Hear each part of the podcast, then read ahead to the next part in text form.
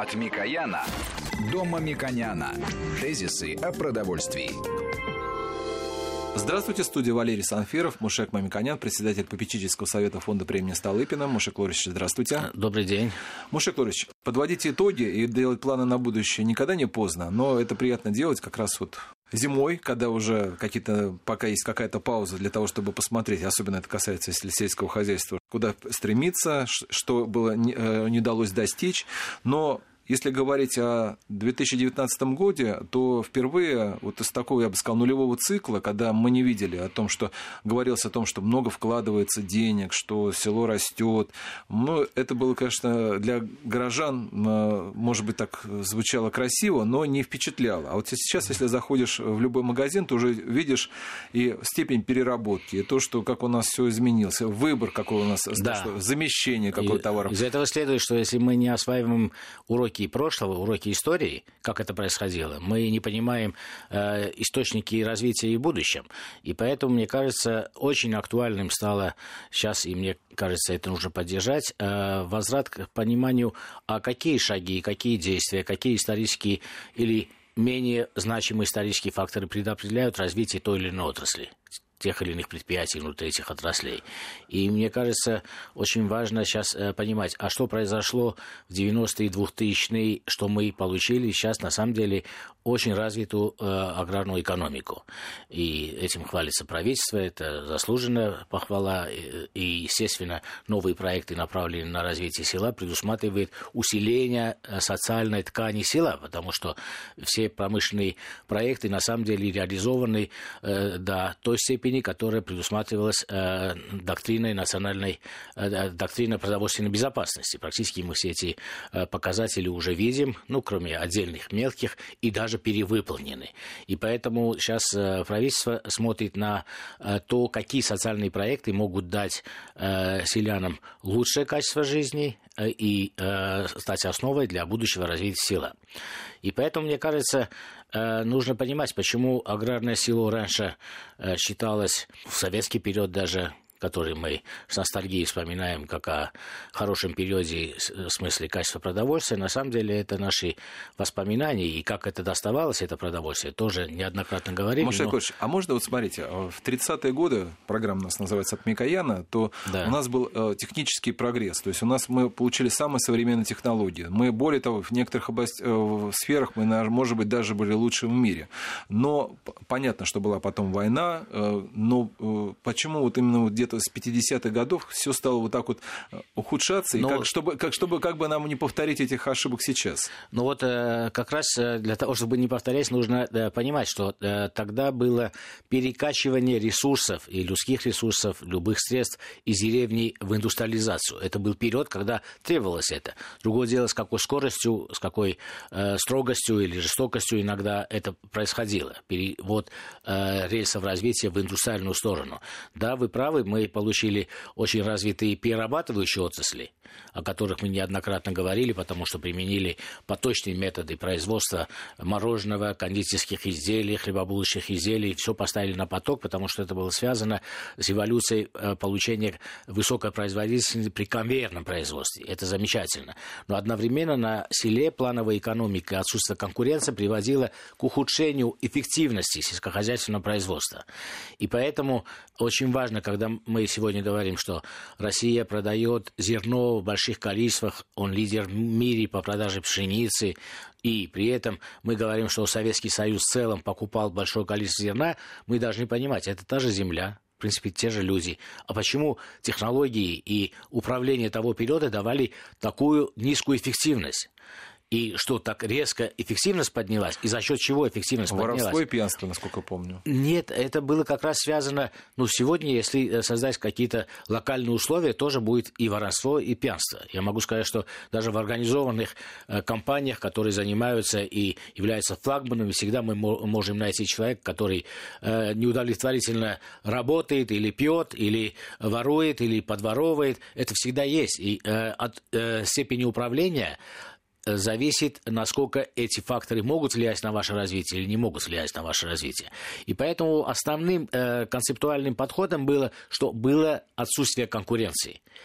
Вот 90-е годы э, мы получили возможность развития конкуренции, и сильные предприятия, сильные э, предприниматели, сильные фермеры стали иметь, иметь возможность, потому что ну, эти Шикович, условия нужно обеспечить. Поспорю. Смотрите, вот если говорить о кондитерской продукции, э, в той же Москве было три крупнейших кондитерских фабрики, Бабаевская, э, Красный Октябрь и Ротфронт. У нас же не было одного типа конфет. У нас мы приходили в магазины, у нас даже в голод, когда было не очень с экономикой, у нас было бы достаточно много, э, конкуренция тут Это была. у вас в Москве, да, но я помню, что мы из регионов приезжали приезжали в Москву, становились в очередь, покупали или э, кто-то уже э, заранее покупал, и эти конфеты потом распределялись.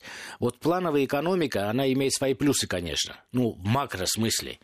И мы, э, мне кажется, в этом смысле вот национальные проекты, они как раз и задают, какой план развития должен быть по тем или иным отраслям. Но это достаточно, чтобы было просто верхнее планирование. В середине и внизу должна быть высокая конкуренция, и э, это должно э, э, решаться больше рыночными э, способами. Ну, вот, например, э, в Москве были э, очереди и за колбасой, и за конфетами. Почему? Потому что снабжение было плановым, Э, распределение продуктов, логистика была плановой, и от э, такого планового распределения можно было сделать в одном месте очередь, в другом месте сделать пустые прилавки. И вот удивительная вещь и очень фактурная вещь, которая доказывает, что, э, что было не так. Посмотрите, вот даже по мясной промышленности, которую мы хорошо знаем, изучаем, мы потребляли в советский период, 90-е годы, ровно столько мяса, сколько в этом году Россия потребляет на хорошем уровне предложенности на рынке. Но э, в 90-м году прилавки были пустые, полупустые, но количество потребляемого мяса приблизительно было то же самое. Э, конечно, нужно сказать, что то мясо было не того э, качества, которое сегодня. Это было худшее качество, хотя многие могут со мной в данном случае попытаться поспорить, но это только попытаться. И в этом количестве очень много было костей, а не мякоти, которые сегодня больше на рынке, потому что эффективность... Но вам тоже скажут, что она зато более экологическая. Э, это как раз э, и не так. Почему? Потому что да, если мы смотрим рецептуру комбикормов того периода, э, сколько э, кормовых единиц тратилось, как, в каких санитарных условиях были коровы тогда и коровы сейчас, свиньи тогда и свиньи сейчас, э, кондиционирование, вентиляция помещения, очистка воды и так далее, это э, доказательно технически это не может быть лучше. Э, есть какие-то параметры, которые нас не устраивают, потому что всегда человек консервативный должен, естественно, строго э, контролировать тех, кто э, производит продовольствие. Это всегда было, и всегда на рынках спор был еще, наверное, 5 тысяч лет тому назад или 2 тысячи лет тому назад на развитых рынках всегда спорили, что этот товар не стоит этой стоимости. И это определялось рынком. Вот э, самое важное, что э, и плохое, что произошло как раз вперед начала реформ, уже не было ресурсов для того, чтобы поддержать э, логистику и производство и распределение продовольствия на тех условиях, э, в которых э, находилась аграрная промышленность в начале 90-х годов. И поэтому, да, мы многие критикуем, что не надо было импорт открывать. Мы первые из тех людей, которые сказали, что импорт таких количеств, которые мы получили в 90-е годы, является основной причиной разрушения аграрного сектора э, в начале 90-х годов. Но на самом деле для справедливости нужно сказать, что аграрный сектор начала 90-х годов не был приспособлен для того, чтобы иметь элементы рыночного э, распределения, производства и э, не имел ту эффективность, которая могла позволить э, легко перейти уже к конкуренции рыночного типа. И поэтому как только вынуждена из-за того, что уже был э, на грани голода, да, хотя объем производства вроде бы не, не маленький, но ценовой э, подъем который был ценовая э, да, экспансия, которая произошла на рынке с рыночным отпуском, привела к тому, что люди не могут покупать, такое количество не нужно, нужно снижать производство, нужно производить совершенно другие виды продуктов, чем производили. И этот э, хаос сопровождался тем, что пришла продукция, которая соответствовала по цене, по качеству, по удобству логистики для э, 90-х годов.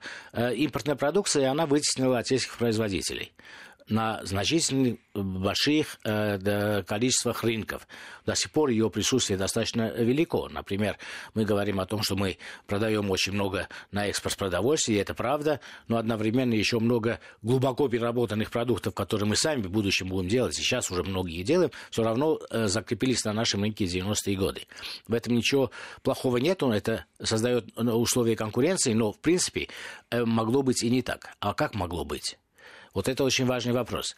Э, в 80-е, 90-е годы могла бы быть э, медленная Э, преобразования экономических отношений, производственных отношений и торговли, которая могла бы формировать определенный рыночный слой производства и потребления. Ну, например, тот же продукт в магазине был в дефиците, из-под полы продавали, а на рынке этот продукт можно было купить.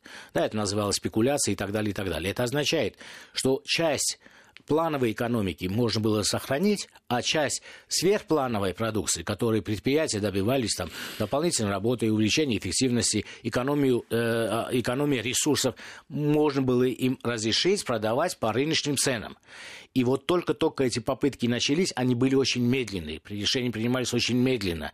Я очень хорошо помню этот период, и когда э, был э, э, министр финансов Павлов, первый раз была ценовая небольшая реформа, какие-то деликатесные продукты отпустили по рыночной цене, и все равно спрос не был удовлетворен. То есть если бы эти элементы которые еще закладывались э, в период попыток э, хозрасчетной реформы э, со, э, со, социалистического производства, были бы запущены и последовательно реализованы, то мы бы не имели большого дефицита и разрыва производства и потребления в текстильной промышленности, в бытовых э, товарах э, и услугах, э, в производстве продовольствия, производстве и потреблении продовольствия. И к 90-му году мы бы пришли хотя бы с небольшой частью, с маленькой частью, но э, похожей на рыночные отношения.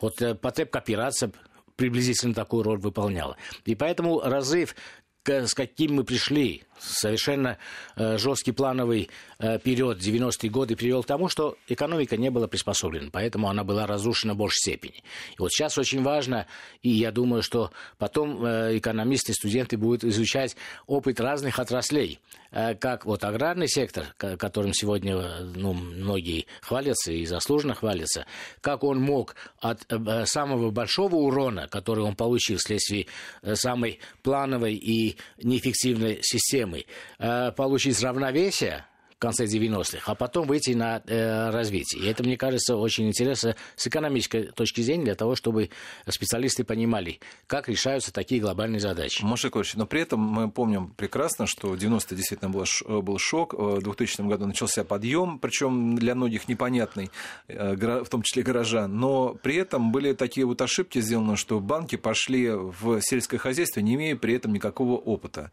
И очень многие, вот то, что мы жалобы видим фермеров о том, что вы взяли кредит, не смогли. Вот именно э, у них забрали хозяйство. Это как раз вот э, было э, вот вследствие такой ошибки. Потом неправильные были направления какие-то развития тоже, где считалось, что вот в премиум сегмент уйти, когда люди, люди это просто не покупали некоторые продукты. Да. Да. Вот это сейчас уже устранено или какие риски вы видите? Да, риски существуют в рыночной экономике всегда. Вот если мы говорим, э, банки не имели опыта, но они не, не могли иметь опыта, потому что э, был штамп, что аграрный сектор э, весь из себя это черный ящик, где только теряются ресурсы.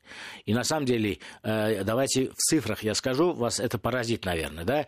Аграрный сектор Российской Федерации в РСФСР в переводе на валюту датировался государством порядка 20 миллиардов долларов ежегодно. Ну, порядок я такой говорю, потому что в международной торговле принято ограничить эти суммы. Называется так называемая оранжевая корзина. Желтая корзина, больше которой государство не имеет права, если он член ВТО и так далее, и так далее. Просто эта цифра многоразово звучала, и поэтому мы точно знаем, какая цифра. Около 20 миллиардов, э, которые направлялись на поддержание дотаций в аграрном секторе. Вот современная Россия при огромных э, возможностях и реальной поддержки аграрного сектора э, направляет на э, снижение э, ставки процента для аграрных предприятий по их проектам около 320-330 миллиардов рублей, что сопоставимо ну, с 5 миллиардами. То есть, Машакович, сфере... мы сейчас прервемся да. на новости и продолжим говорить о рисках и, наоборот, о том, где можно расти в современной российской аграрной промышленности. Напомню, что у нас на, на студии Мушек Мамиканян, председатель попечительского совета фонда премии Столыпина. Тезисы о продовольствии. От Микояна до Мамиконяна. Тезисы о продовольствии студии у нас Мушек Мамиканян, председатель попечительского совета фонда премии Столыпина. Мы подводим некоторые итоги, говорим о тех рисках, которые могли у нас э, есть в современной экономике, чтобы их преодолеть и стать еще более сильнее. И мы говорили о том, что, в принципе, можно в первой части нашей программы выйти из э, ситуации, которая в 90-е э, годы мы могли прийти гораздо с меньшими шоками, нежели чем мы это получилось. Если бы было гораздо, вот, например... Это означает, что когда очевидной реформы, э, э, элементы э, рыночной конкуренции могли бы быть применены, а сейчас актуальность того, что они должны остаться и развиваться, элементы рыночного участия предпринимателей в аграрном секторе. Потому что э, чревато, если э, многие экономисты сейчас критикуют, что очень много государства в этой сфере. И вот участие государства в сфере аграрного производства пока было очень эффективным и успешным, потому что государство просто создавало условия для всех, для разных форм хозяйствования. И для мелких, и для крупных. Да, мелкие страдают. И я бы хотел как раз э, вернуться к цифрам еще раз, сказать, что мы сегодня имеем э, ну, субсидии, которые снижают стоимость денег для аграрного сектора, приблизительно в 4 раза меньше, чем э, в советский период. Это означает, что эффективность возросла, эффективность возросла вследствие применения новой системы управления, обеспечения конкуренции между субъектами э, аграрного рынка. И это э, дало те результаты, которые сегодня на самом деле похвальны. Почему мы находимся на этапе, на новом этапе? Почему мы э, считаем, что мы подводим какие-то результаты? Потому что аграрный сектор полностью реализовал то, что было предусмотрено э, проектами обеспечения собственным продовольствием, и сейчас вышел на значительные объемы экспорта и хочет удвоить этот объем экспорта. Это совершенно другая качественная задача, которая стоит. Это уже не количественная задача. И поэтому э, э социальная поддержка селян и э, э, улучшение качества рабочих мест на селе является вот в основе э, будущего развития.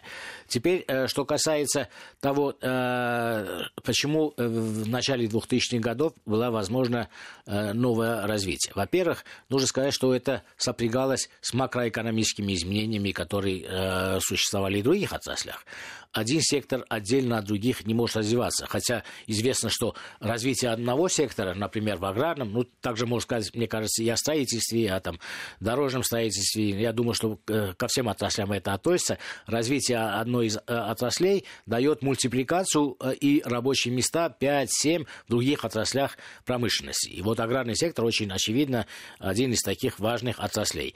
Поэтому развитие аграрного сектора и развитие рынка потребления совпало во времени. В начале 2000-х годов э, вследствие макроэкономических, благоприятных, правильных решений э, стало улучшаться благосостояние потребителя. Потребители стали покупать э, больше, Э, лучше, э, они требовали большего разнообразия, и этот был период лучшего развития, например, продовольственного сектора 2000 до 2010-2012 года. В этот период если мы смотрим по темпам роста, это самый большой темп роста. А самая минимальная точка потребления, которую мы получили вследствие шока 90-х годов, у нас э, выпадает на 98-й, ну, кризисный год и 99-й. После этого идет такой плавный рост потребления огромного количества продовольствия с некоторыми небольшими э, падениями.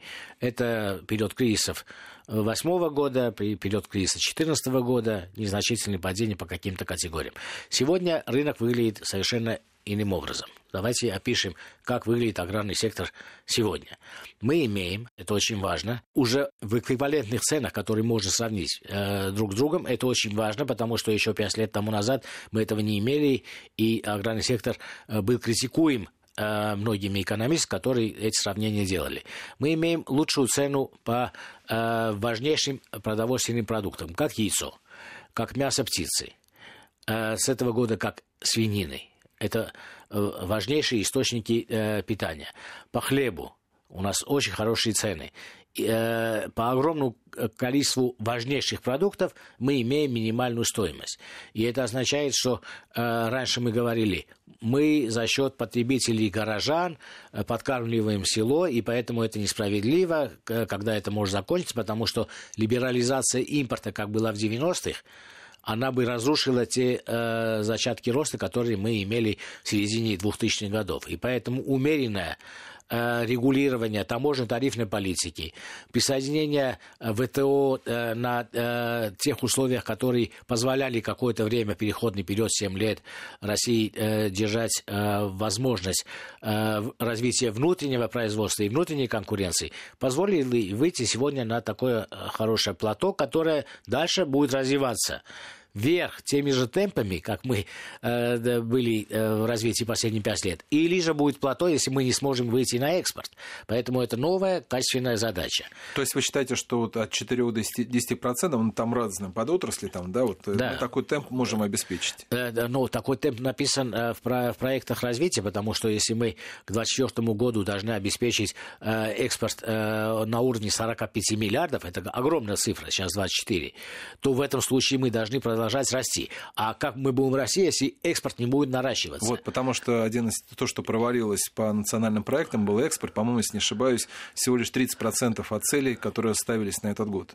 Да, но здесь есть э, огромные проблемы, которые не зависят от э, самих производителей. Я могу сказать, что регулирование э, возможностей доступа на собственные рынки во многих странах очень осложнены, и очень э, трудно пробиваться на эти рынки по даже формальным критериям. Вопросы э, безопасности продовольствия, вопросы карантина растений. Э, и э, любая страна, которая вынуждена покупать продовольствие, она может столько препятствий поставить для того, чтобы с каких-то стран получать, с каких-то не получать. Вот самым большим событием 2019 года для дальнейшего развития, например, важного сектора, как мясной сектор, потому что в растениеводстве свои проблемы, но развитие там идет, я считаю открытие Китаем огромный рынок, открытие э, возможности поставок на китайский рынок отечественной птицеводческой продукции.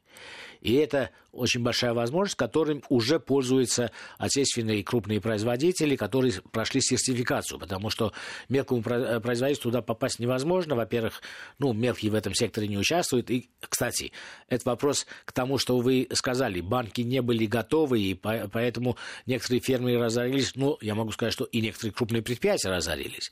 Э, здесь, э, если говорить о таких ошибках, которые все-таки были допущены при положительном развитии всего сектора, это было то, что э, конкуренция была позволена э, всем типам производства во всех отраслях. Вот, например, сейчас совершенно очевидно, что свиней держать в маленьких количествах невозможно не потому, что это невозможно, а э, очень дорого, потому что, чтобы обеспечить условия биологической безопасности, заградительные препятствия, чтобы не было переноса э, заболеваний извне, с других хозяйств, это стоит значительно больших средств. Если вы это не делаете, то естественно, свиньи могут заболеть, и вы э, потеряете э, ваш, ваши доходы и ваш бизнес. Это сегодня очевидно.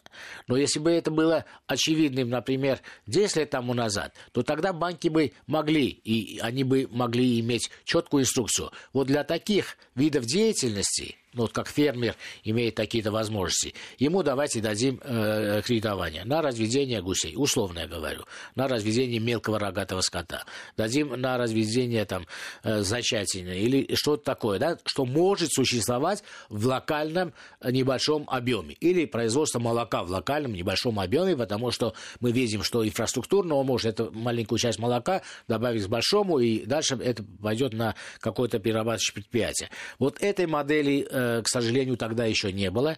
И э, эта модель недостаточно была э, понимаема, потому что многие фермеры говорили, вы диктуете мне, чем я заним, буду заниматься, это как раз плановый подход. Но на самом деле жизнь оставила все по местам, и сейчас практически новый рост объема доли фермерского хозяйства говорит о том, что фермеры тоже очень правильно увидели, какие узкие ниши есть. Вот самый очевидный пример это, например, глубокая переработка молока, которая сыр, да. сыр, да, и эта отрасль, она может существовать локально, в маленьких масштабах, капитальные инвестиции здесь очень небольшие, и, в принципе, банки, участвуя в этом проекте, они, я думаю, что точно не проиграют, а деньги, которые они помогают фермерам инвестировать в производство, будут возвращаться. Вот сейчас можно сказать, что были какие-то определенные, может быть, ошибки и 2000-е годы, но сейчас уже все исправляется, у нас достаточно все хорошо развивается. Будет у нас экспорт и не будет у нас экспорт. Если будет экспорт, это еще вообще будет замечательно для аграрного сектора. Если,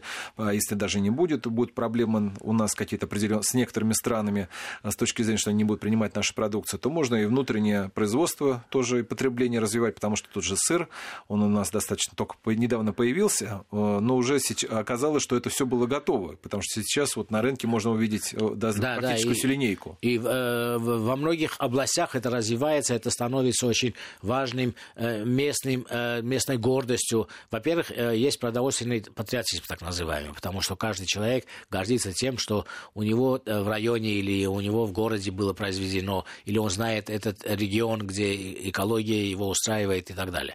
И поэтому те ошибки, которые были, что фермеры не были, или там многие предприниматели не были подготовлены к тому, что вот этот масштаб, который они хотят проектировать и пытались в это э, производство влезть, не соответствует, ну, э, по научным причинам, по техническим причинам, не соответствует той отрасли, в которой они хотят участвовать, это э, период, э, слава богу, прошел. И вот их доля стала постепенно увеличивать в общем совокупном э, производстве продовольствия э, в России.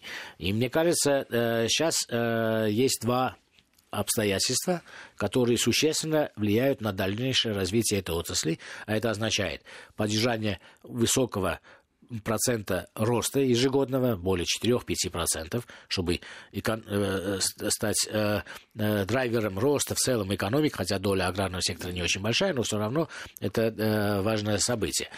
Эти два обстоятельства заключаются в том, первое, будут ли потребители иметь больше доходов для того, чтобы они потребляли больше – Хотя, например, в некоторых отраслях я вижу, что это никак не связано. Вот давайте возьмем важнейшие белковые продукты. Это яйцо, это молоко, это э, мясо, в целом. Вот э, есть у нас э, экономические исследования, которые считают, что мы яйцо на 7 штук э, больше едим, чем полагается. Ну, на самом деле, это условные цифры, которые вообще ни о чем не говорят. И от чего э, нужно исходить при э, разговоре на эту тему? Нужно исходить из общего потребления животного белка, а не от того, сколько яиц конкретно россияне едят, или э, едят э, мексиканцы, или едят японцы. Кстати, и те, и другие едят значительно больше яиц, чем россияне. Я просто неудачный пример привел. Они э, значительно больше едят. Или же вот у нас э, с молочной отраслью в советский период потребление было плановым, и потреблялось около 300 литров э, на человека молока. Сейчас мы потребляем около 220 приблизительно, да, и, наверное, мы должны увеличить на 30% потребление молока.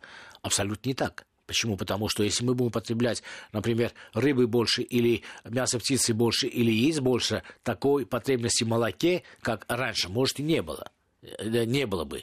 И поэтому это все условности. Поэтому Э, увеличение покупательной способности населения является одним из важных, но менее важных для аграрного сектора. Я сейчас объясню почему. Потому что э, мы в среднем потребляем 74 килограмма на душу населения, что является достаточно приемлемой физиологической нормой, как Восточная э, Европа. И, кстати, те тенденции, которые в мире запущены с точки зрения ухода от потребления мяса вегетарианства, это относится в первую очередь к странам, где на самом деле переедается э, мясо, мясной белок, и это на самом деле становится проблемой их здоровья. Да, конечно, какой-то э, зажиточный человек в Москве или там в каком-то городе может потреблять так же, как американец, больше 100, 100 килограмм. Но это отдельный случай. Да? В целом мы потребляем э, 74 килограмма, что вполне э, устраивает. Но другой вопрос распределения этих 74. Один съедает 100, другой съедает 50. И э, по семьям, и по э, группам, если разделить, то мы увидим проблему, о которой многие говорят, многие исследователи это видят, и были предложения, с моей точки зрения, очень разумные предложения. Они как раз в конве национальных проектов и демографии, и развития человеческого капитала. А это о том, что нужно э, семьям с детьми обеспечить больше, большую доступность к продовольствию, которое мы сегодня имеем в избытке. Это так называемая прямая продовольственная помощь тем семьям, которые в этом нуждаются. Такие проекты предлагаются в многих странах, они реализованы, они опробированы, это достаточно простой проект. У нас, к сожалению, этого нету. Это вот наша э, боль и сожаление, что этот проект не реализуется. Почему он не реализуется? Вы, наверное, скажете, а почему, если такой хороший проект, почему не реализуется? И несколько раз было задание там рассмотреть, э, как можно реализовать этот проект. А потому что он остается между разными ведомствами и он остается сиротой, этот проект. Потому что напрямую не относится э, к ведомству, которое занимается здравоохранением, да, хотя решает вопросы здравоохранения, потому что обеспечение полноценным белком для детей и формирование их э, скелетной, мышечной массы для будущего очень важно. А, но это не их прямая задача, это как профилактика. Да? Э, э, для Минпромторга это тоже не прямая задача, ну, обеспечение, социальное обеспечение. Для Минтруда это не прямая задача, а для аграрников это тоже второстепенная задача. Хотя, хотя реализация этого проекта помогает увеличить э, спрос на э, продукты питания, но это тоже не глобальные какие-то объемы для того, чтобы э, аграрный ведомство Маша давайте зафиксируем эту позицию. Мы уже не один год о ней говорим, о том, что вот, ну, по-разному можно назвать продовольственные карточки для малоимущих, они, в принципе, во всем мире развиты. Это, это не обязательно не, не социальное государство. В той же Франции, например, это все есть. Да. Она достаточно развита, и почему-то себе это может позволить. Мы зафиксировали, что это то, что надо сделать. Но у меня еще некоторые вопросы. Вот вы сказали о том, что кто-то может съесть 2 килограмма мяса, а кто-то может 100. Но у меня такое ощущение, что кто сейчас ест 100, они сейчас скоро наедятся и уже перейдут к ЗОЖу, наоборот, меньше. Да, а, да. а те, у кого подрастут доходы, мы все же надеемся, что так все будет расти, они как раз больше вот то, что сейчас называется премиум-сегменту, могут подходить. То есть они стейки могут попробовать там в большем количестве, ниже, чем раз в год. То есть э, какое-то замещение будет происходить. Вот и я к чему это говорю, что функциональные продукты, вот для которые Э, они тоже сейчас начинают занимать э, да. достаточно большую нишу. Вот в этом э, вот это вот в 2020 одно из... году, условно да, говоря. Это, мне кажется, как считаете, очень как... важное событие 2019 года, которое перейдет и на 2020, и последующие годы. Это то, что в мире и компании, и отдельные группы людей, и отдельные потребители формируют новую идеологию. Ну, если грубо говоря, это может называться и э, более ответственное э, потребление, или э, новая философия потребления, Э, формируется огромное количество направлений, э, и куда это приведет, я не думаю, что они будут все развиваться самостоятельно и емко, и мы будем иметь совершенно другой рынок э, производства и потребления в будущем. Но эти попытки э, свидетельствуют о том, что все-таки э, что-то нужно делать с производством и потреблением продовольствия. Одни едят больше и от этого страдают, другие едят меньше, от этого страдают. У других нет денег, поэтому они не потребляют ни больше, ни меньше. Мы говорим о беднейших странах, мы говорим о планете в целом.